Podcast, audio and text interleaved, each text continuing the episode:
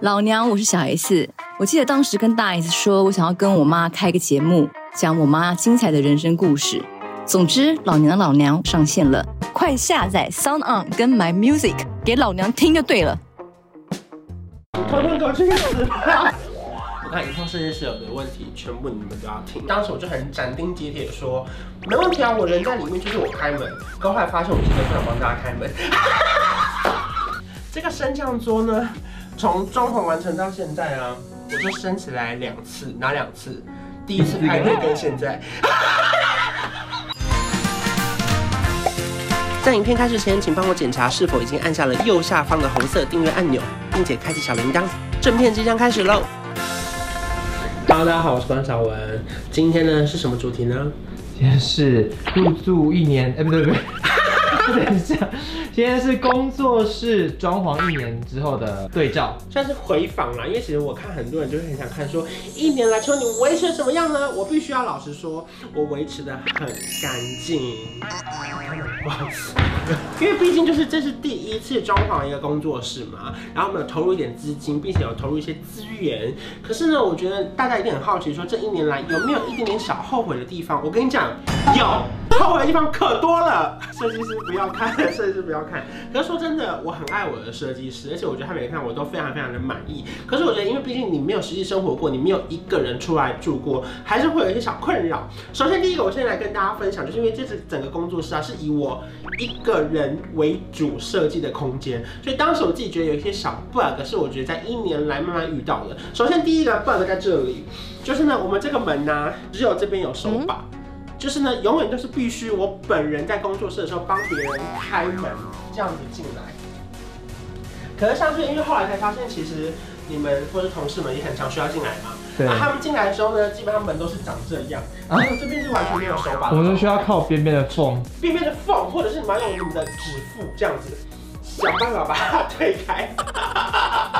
或者是有时候。我可能人在那边剪片，然后可是呢，我这个门是开的，可是我想要让扫地机器人去那边的时候，你懂我意思？懂。就是我的手还是必须要用指腹这样推开，这是我一个觉得，啊，当时因为太以我个人为主设计的地方了，所以我觉得有一点点小可惜。当时我就很斩钉截铁的说，没问题啊，我人在里面，就是我开门。可后来发现我真的不想帮大家开门。好，再来第二个地方呢，是我们的客厅区。我刚刚只能说，客厅区呢本身呢，就是我个人算是很欠揍、很欠骂的一件事情。因为当时在装潢的时候啊，设计师其实就有跟我开会讨论，他就说：“关先生，你这个开关呢，是不是不要装在这里？因为装在这里，如果说你要拍片的话，是不是会拍到它？”可是那时候我就想说，没关系，我们就是可以处理这一切，我们可以避开。所以呢，你们开关不用管我，你们不用特别动开关，因为毕竟很花钱。然后我们就说，你说喽，那我就不动喽。好啊，是不是每次都会拍到那个开关？而且每一次只要为了避一个什么什么镜头，或是要拍一些直视的画面，永远都有他，对，每次都要协调他。统统给我去死！他们真的很，我看他们三个真的是，就是每天每天进来，我就瞪他一眼的存在。可是我看，这当时设计师有问过我，是我说不用的。来，我看以后设计师有的问题，全部你们都要听。设计师的规劝是需要参考的了，好不好？是。然后再来呢，就是他们当时就会说，哎、欸，那你们这个在正面主墙壁拍摄景深会不会不够？他还问我景深，因为我当时太希望可以快点完成了。我说够够够够，我们相机都可以拍。来来来，我们示范给大家看。来，我跟你讲，如果说 你们在那边，我们就是紧到这样程度，对，超紧。然后你们那边还不能站人，对啊，然后你们还不能有工作人员打灯。我我们就是这样子啊，对，你们完全看不到画面。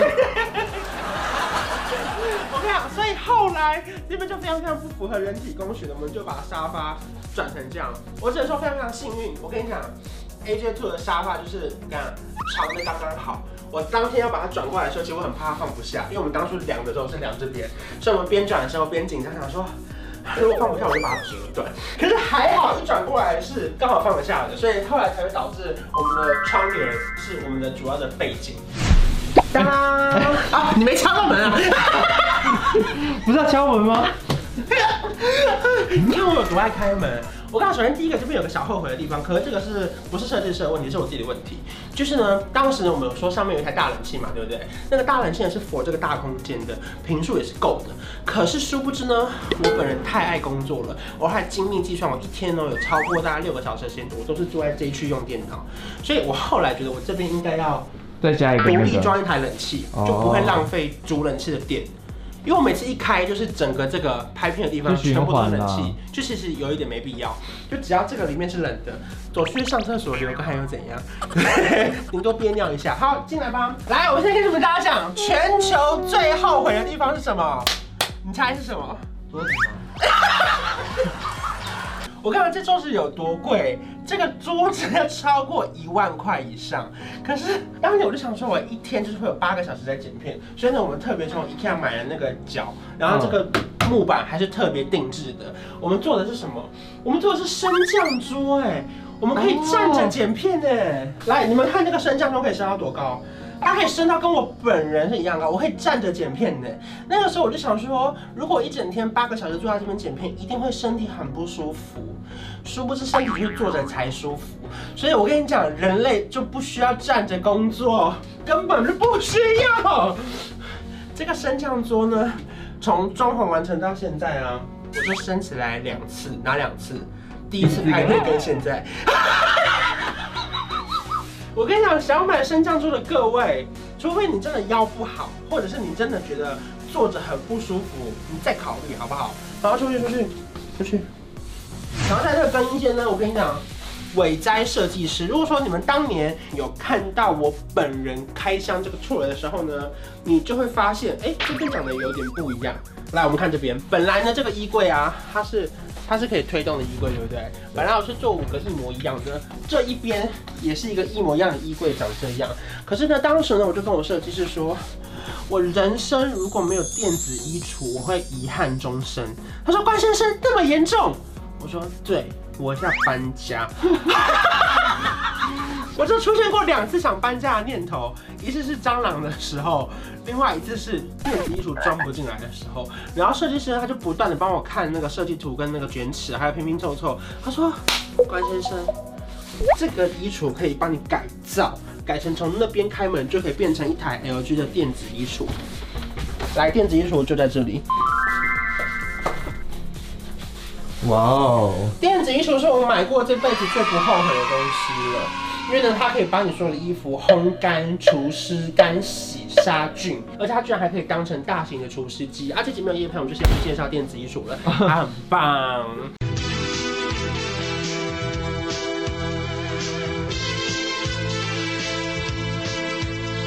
请问大明星，你现在还有后悔什么吗？呃，我觉得还有一个小小后悔，是我觉得这边非常非常漂亮。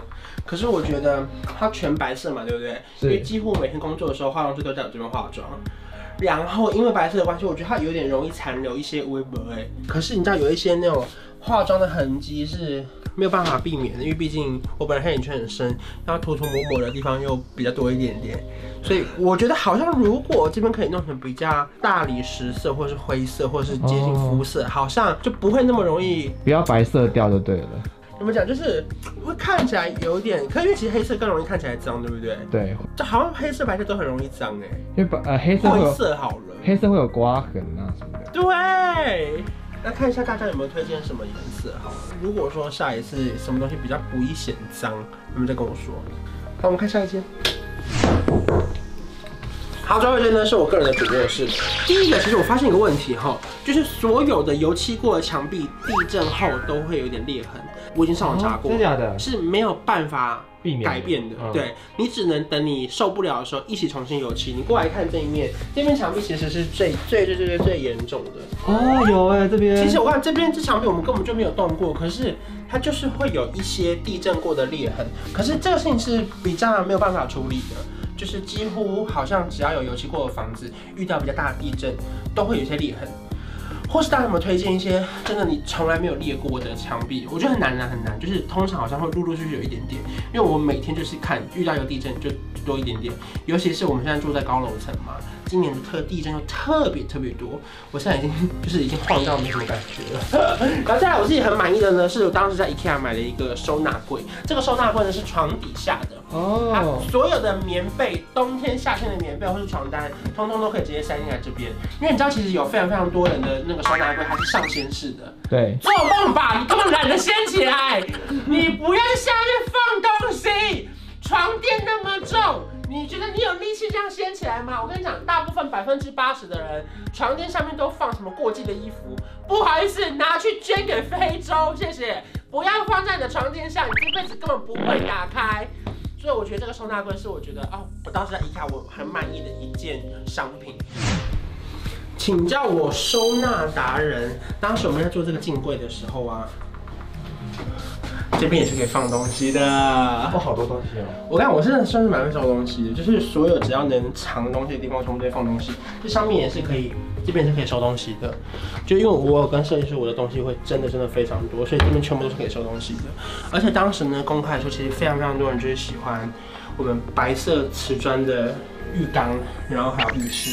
那当然，同时提醒大家，就是跟刚刚讲的一模一样啊，白色非常非常的容易脏。来，你们看这个够。就其实我已经尽量在刷了，可是你知道有时候你工作量水渍，就是有些有些真的很难刷，有一些真的很难刷。如果说各位喜欢干湿分离的朋友，这个玻璃啊真的很容易脏，尤其这一整片玻璃也很容易脏。所以我现在每一天洗完澡，我把水拔掉，花十分钟洗澡，花十分钟刮水。不过我觉得整体来说，我还算是蛮喜欢整个浴室的明亮感跟干净感。然后唯一一个比较小后悔的地方，就是当时设计师其实有问我说要不要在上面装那个抽风吗？蓝牙音响哦，抽风本来就有。啊，不好意思，不好意思。我觉得没有装蓝牙音响很可惜，就是没有办法在洗澡的时候大听 podcast，可是还是可以拿音响。对啊，你可以拿音响，可是它要超防水。只是说就是呃，如果可以放在上面的话，你会更有一种环绕音响的感觉，是我觉得可以更好的。总之呢，我自己觉得这边的装潢我一样非常非常满意。当时就是找到河岸设计，然后我觉得他们真的是提供我非常非常多的想法。可是我觉得毕竟人会长大嘛，我觉得这一年你自己看了很多很多的装潢的 YouTube 或者是那种呃 IG 上面的摆设，你会觉得啊，好可惜哦。如果当时可以有多一点想法或者多一点时间的话，一定可以做得更好。可是我觉得以目前为止，我维持这个地方的整洁一年下来，我还是给予。要超过九十分以上的设计的肯定，只是刚刚讲的一个细些，就是算是我觉得有分享到的小地方是可以提醒给大家。如果说你们确实有装潢的需要，然后呢，在跟设计师讨论的过程中，好像可以注意以上我们分享到的几件事情啦。注意自己的日常需求吧。对，就是你要一直去想你每一天需要什么。比如说你要多大的，例如说厨房的琉璃台要切菜、开门、关门的次数，我觉得这很多时候都是要日常生活中慢慢的累积，你才会发现说，哦，原来有些东西其实你根本就不需要，就不要因为别人你说很多 YouTube 的广告很大，或者是你觉得哦那些 IG 拍的很厉害，你也想要这样。可是我觉得我看美的东西用不久，实用的东西才用得久。啊，今天结论就是这个，所以呢，希望大家可以选实用，同时如果可以不要太丑，我觉得也 OK。可是如果你选美的，那你就要有地方收，不然就变很乱。我已经说很干净了，各位。好啦，以上就分享给大家。如果说你们在装潢过程中有像遇过一些什么很雷的事情，也欢迎在影片下方留言跟我们分享。那我们下期见喽！如果喜欢我的影片，不要忘记订阅我的频道，还有开小铃铛。拜拜。恭喜你，谢谢你，谢谢你，我们新年快乐，就是恭喜你，谢谢你，谢谢你。